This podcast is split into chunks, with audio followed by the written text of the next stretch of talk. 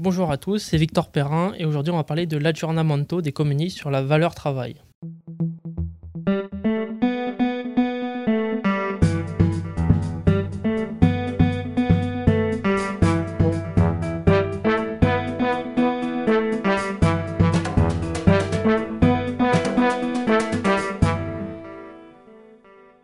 Le travail participe-t-il au bonheur?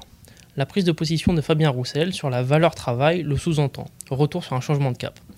En 2020, selon une étude Ipsos réalisée par la société Urco, 81% des gens rencontraient des problèmes au travail.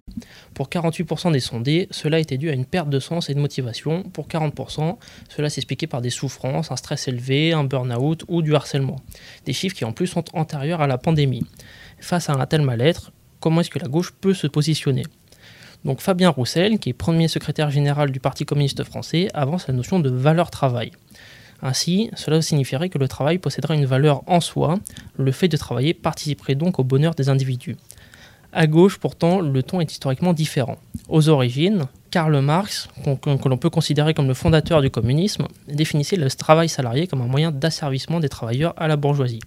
Pour lui, le travail est un moyen et non une fin.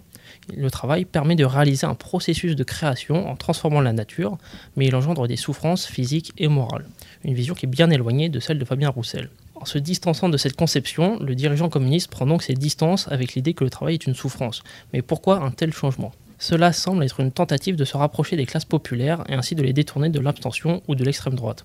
En effet, certains travailleurs des classes populaires dénoncent une forme d'assistanat envers des gens ne travaillant pas mais ayant tout de même droit à des aides. Ériger le travail comme une valeur est alors un moyen de se distancier des assistés. Afin de gagner le soutien de ces personnes, des classes populaires, Fabien Roussel a tout intérêt à adopter le même discours. Ce changement de position sur la valeur travail tient donc d'une stratégie politique. C'était Victor Perrin pour le billet politique. Bonne journée à vous.